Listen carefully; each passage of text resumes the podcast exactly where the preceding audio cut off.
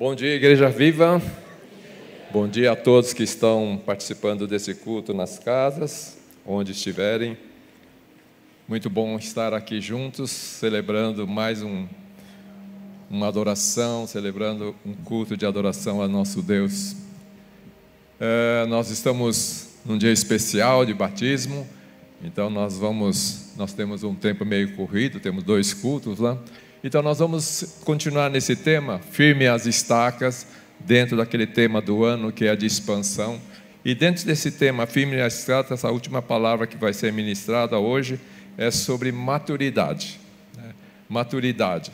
Então, é, acho que eu, gozado, não sei porque caiu isso para mim, achei mais por causa da idade, mas não quer dizer que tenha maturidade suficiente.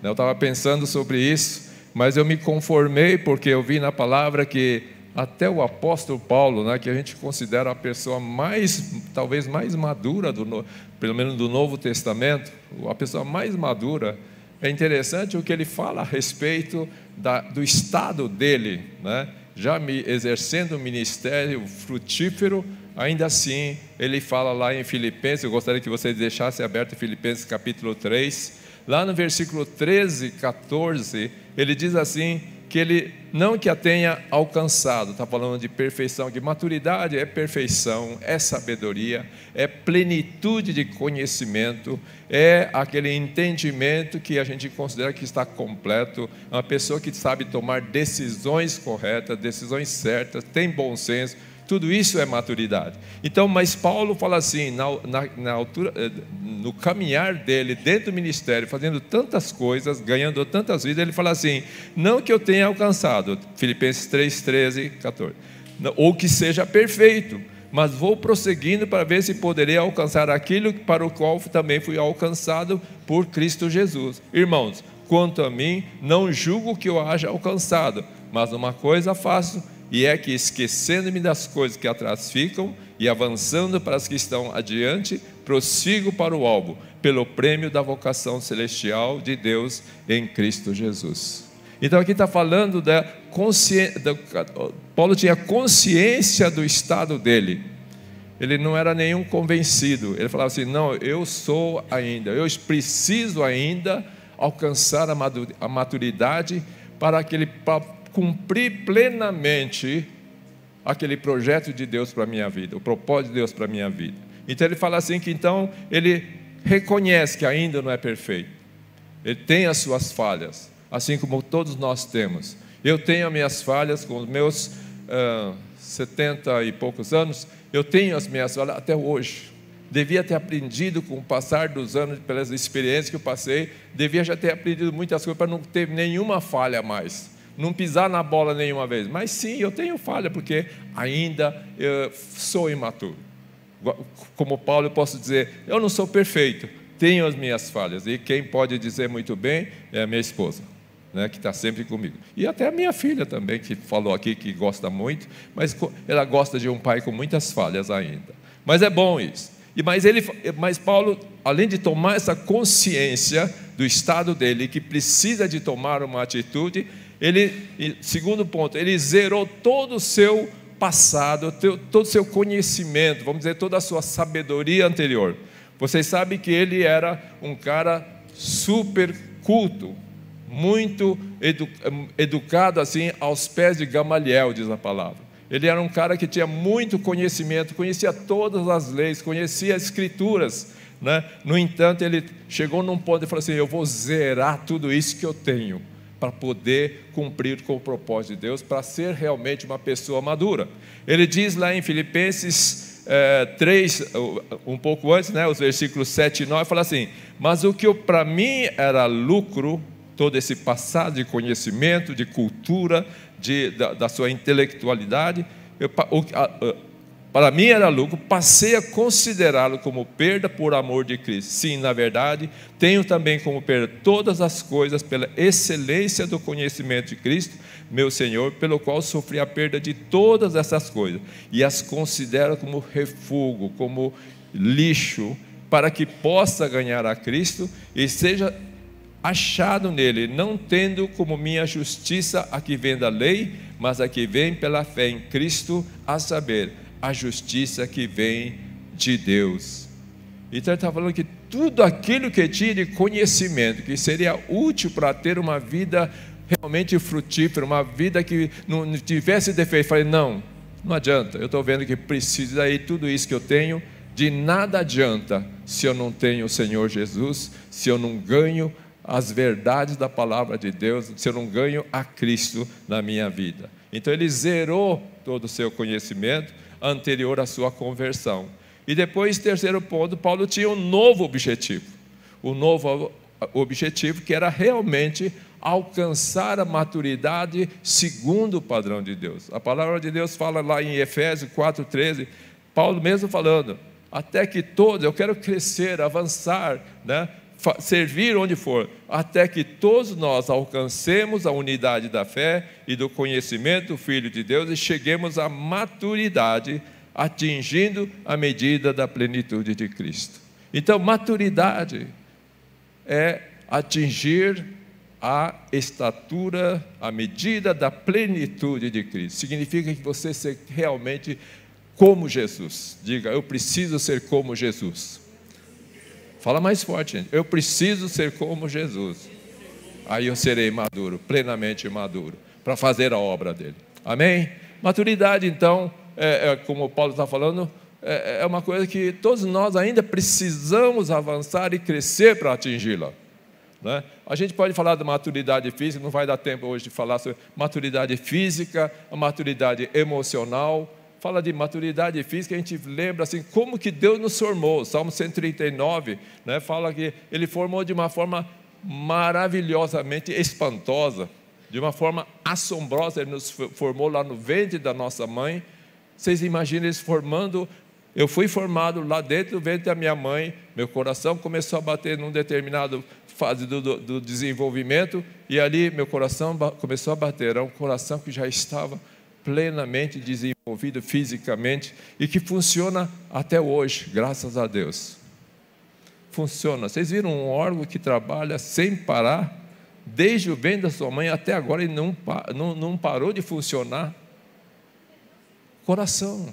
Né? Então, fala muito de, do nosso desenvolvimento físico que nós temos que alcançar, temos que ter o nosso desenvolvimento, a alcançar a maturidade emocional. Não vai dar tempo de entrar em detalhes, né?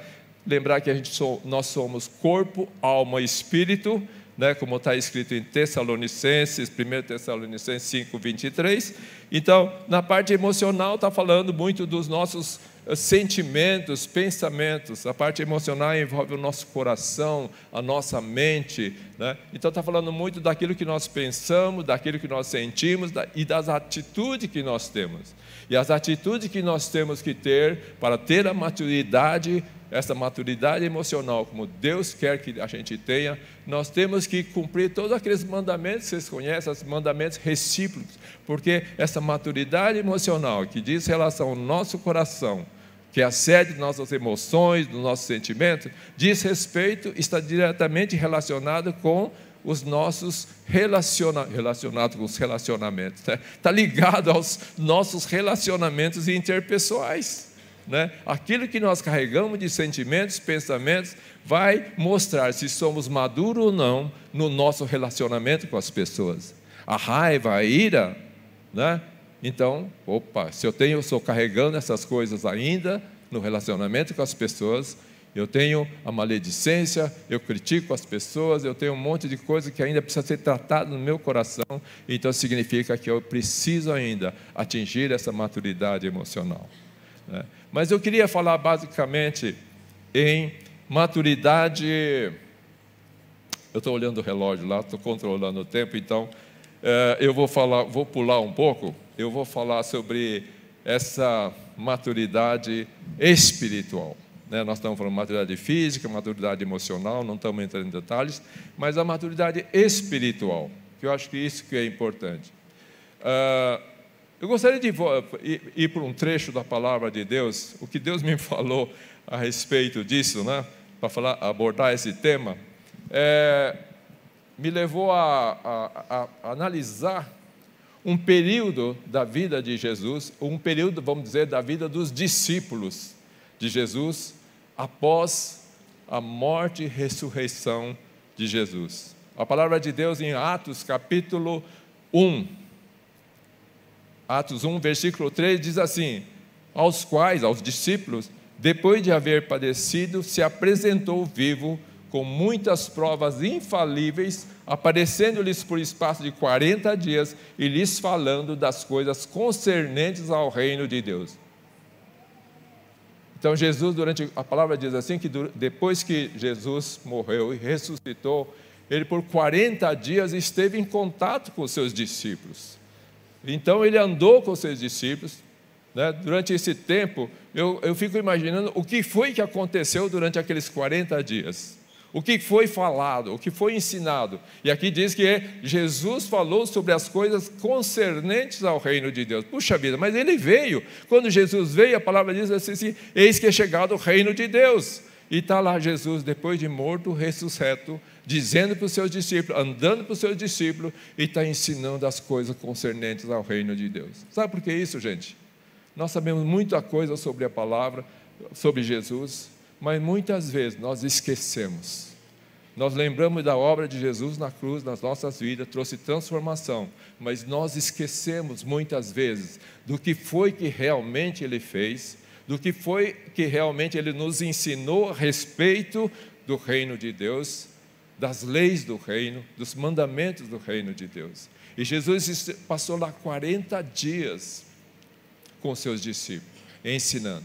E nesse período é que acontece aquela passagem é, de João, capítulo 21, de 14 a 17, quando fala daquela, uh, um pouquinho antes desses versículos, fala da, daquela, da aparição de Jesus para sete dos discípulos. Pedro e mais seis discípulos foram lá, depois da morte e ressurreição de Jesus, tal, já tinham ouvido falar que Jesus tinha aparecido em carne, vivo no meio de algumas pessoas e era, eles estavam lá.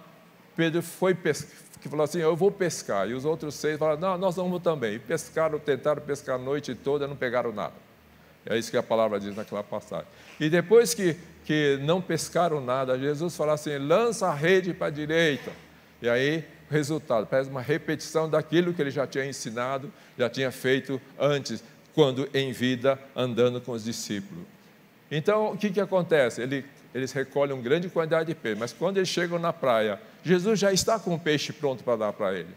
Jesus sempre tem, antes de nós termos as nossas provisões, Jesus já está com uma provisão pronta para a sua vida.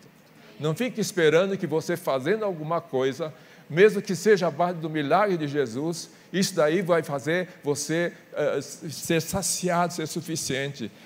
Jesus fala assim: não, mas eu já estou com o peixe pronto aqui no fogo na praia. E era isso, e ele alimentou aqueles discípulos. E nessa passagem, nesse tempo, é que Jesus pega Pedro, aquele Pedro que negou a Jesus três vezes. Né? Pega Pedro e fala assim para Pedro, três vezes ele fala: Pedro, você me ama? Pedro responde: Senhor, eu te amo. Então apacenta as minhas ovelhas. Segunda vez, Jesus pergunta: Pedro, você me ama? Pedro responde: Senhor, tu sabes que eu te amo. Então apacenta as minhas ovelhas. Terceira vez, Jesus pergunta para Pedro: Você me ama? Pedro responde: Sim, Senhor, o Senhor sabe todas as coisas. O Senhor sabe que eu te amo.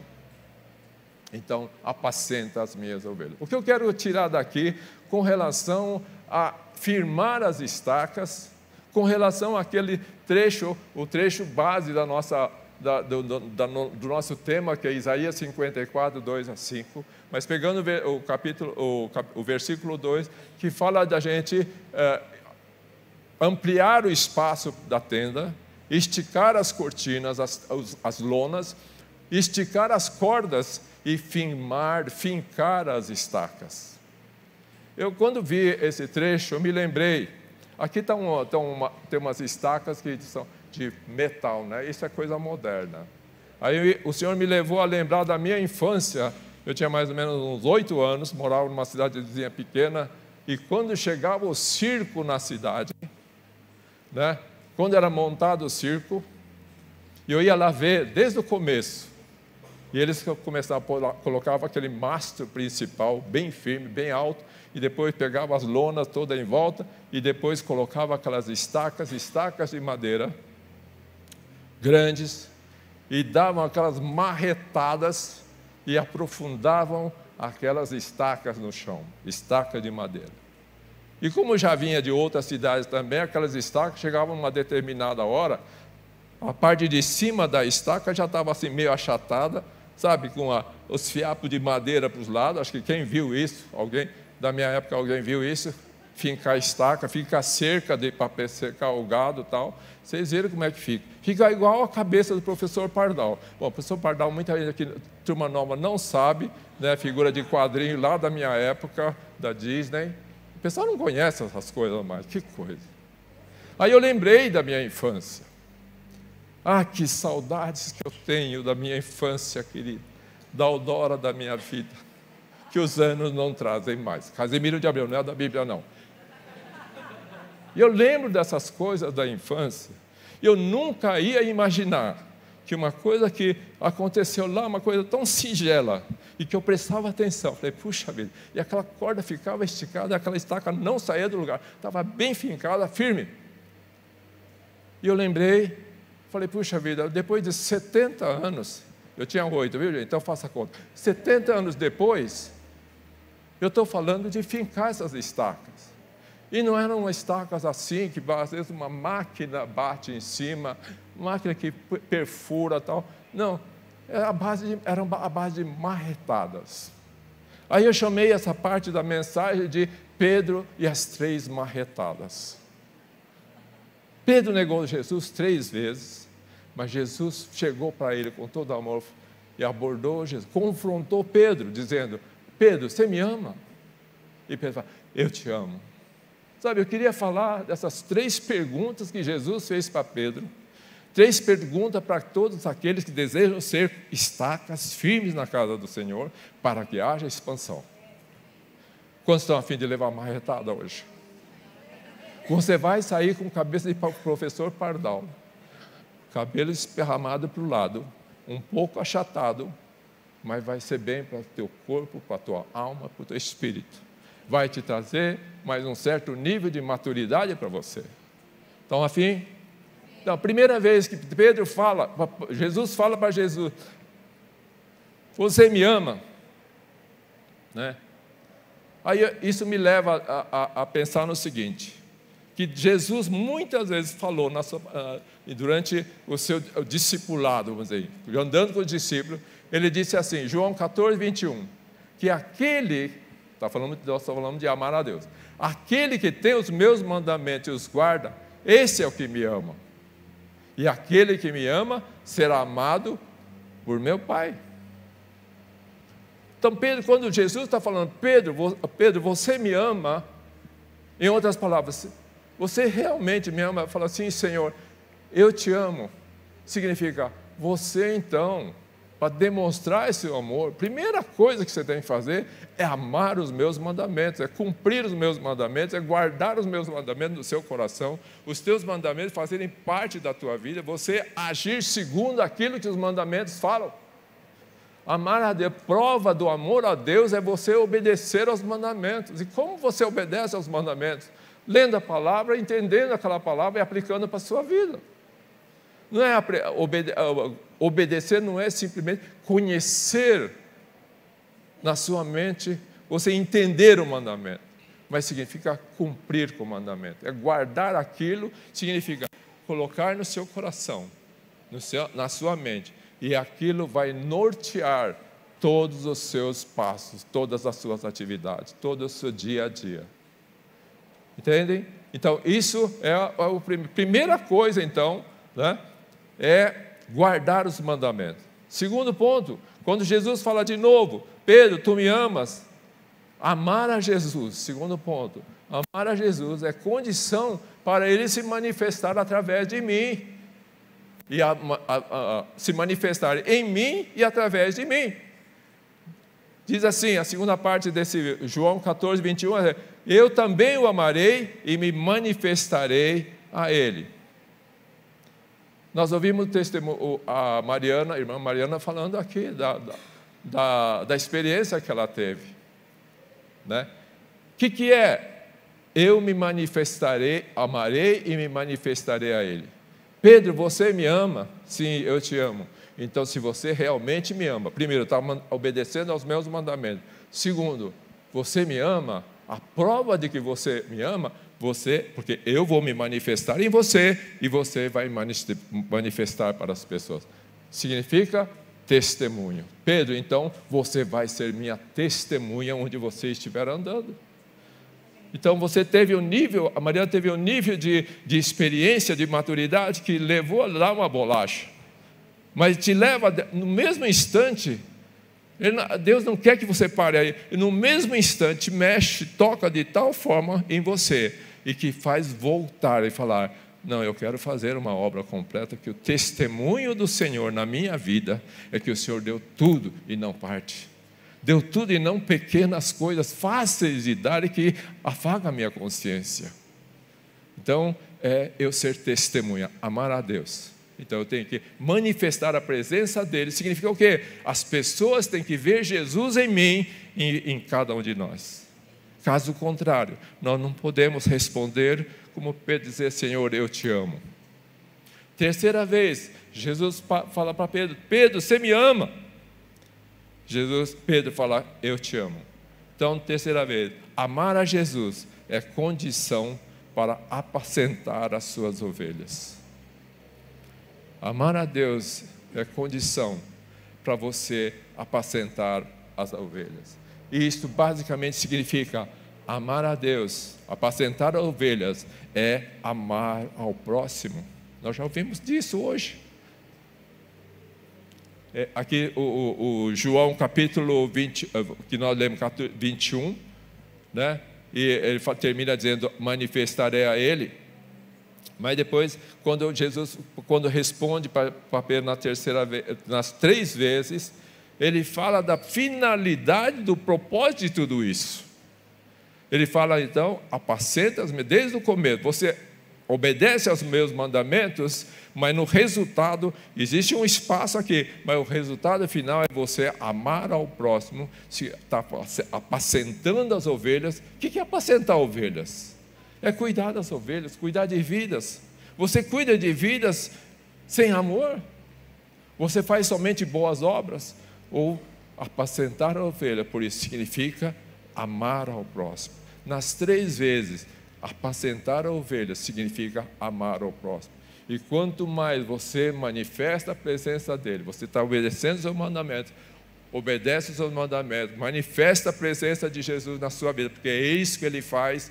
Através de um testemunho, você ganha as pessoas e você tem então que cuidar dessas pessoas.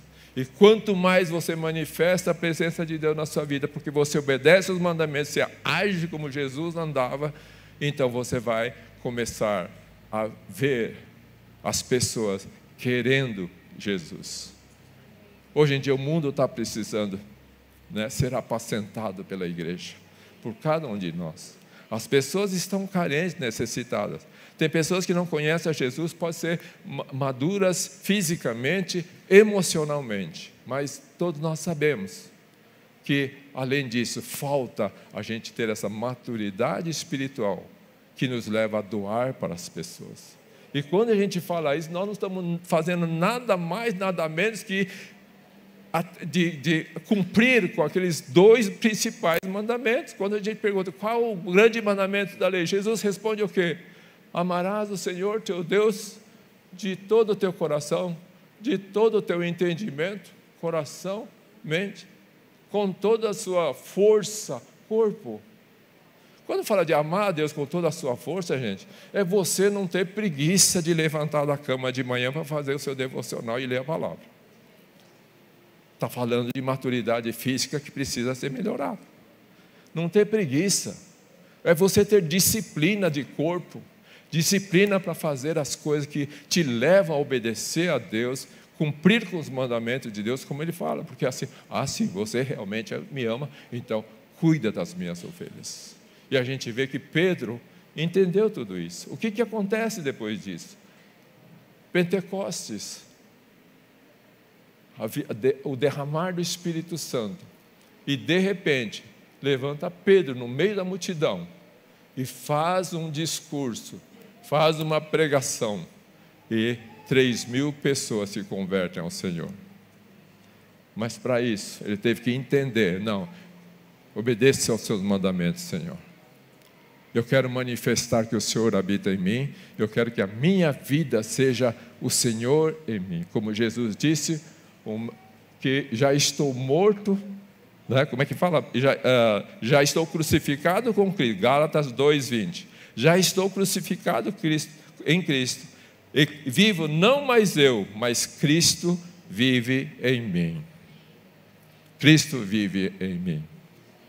Sabe, nós estamos, nós celebramos a Páscoa no dia 9 desse mês de abril, nós estamos no último dia, 21 dias que nós celebramos a Páscoa.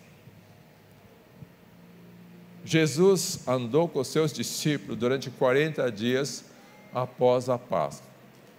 Jesus está andando conosco já há 21 dias, desde o dia 9, hoje é dia 30.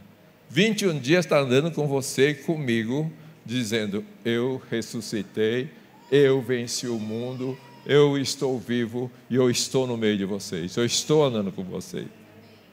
Eu estou com você. Eu não sei se a Páscoa significou alguma coisa para você, você celebrar a Páscoa.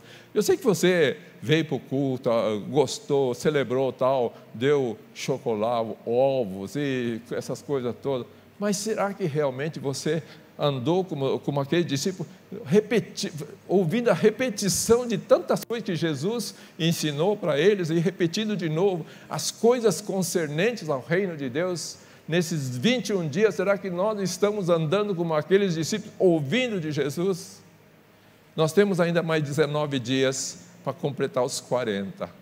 Então, talvez nesses 19 dias que faltam, a gente possa melhorar um pouco mais o nosso modo de viver, o nosso modo de, de, de, de ver as coisas de Deus, o nosso modo de entender o que é obedecer aos mandamentos de Deus.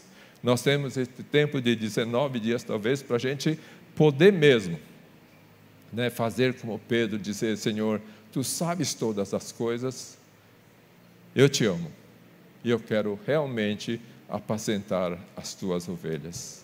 Eu quero que haja expansão e eu quero ser um instrumento dessa expansão, manifestando a presença de Deus na minha vida, assim como Ele prometeu eu me manifestarei em vocês, através de vocês e com vocês. E isso vai trazer a expansão. Quantos, quantos creem nisso? Amém? Nós estamos com o tempo esgotado, eu gostaria só que ele fala, assim, mas não é para desanimar, mas porque a palavra de Deus, Filipenses 3,16, fala assim: que na medida que você chegou agora de maturidade, né, na medida, na medida da perfeição, aqui já chegamos, nela prossigamos. Quer dizer, não é para você ficar parado, mas se você já tem um certo nível de maturidade espiritual, nesse nível que você está, não fica retrocedendo. Não dê lugar à preguiça, à indisciplina, mas siga, prossiga, como Paulo diz, eu prossigo para o alvo para alcançar o propósito que Deus, para o qual Deus tem me chamado.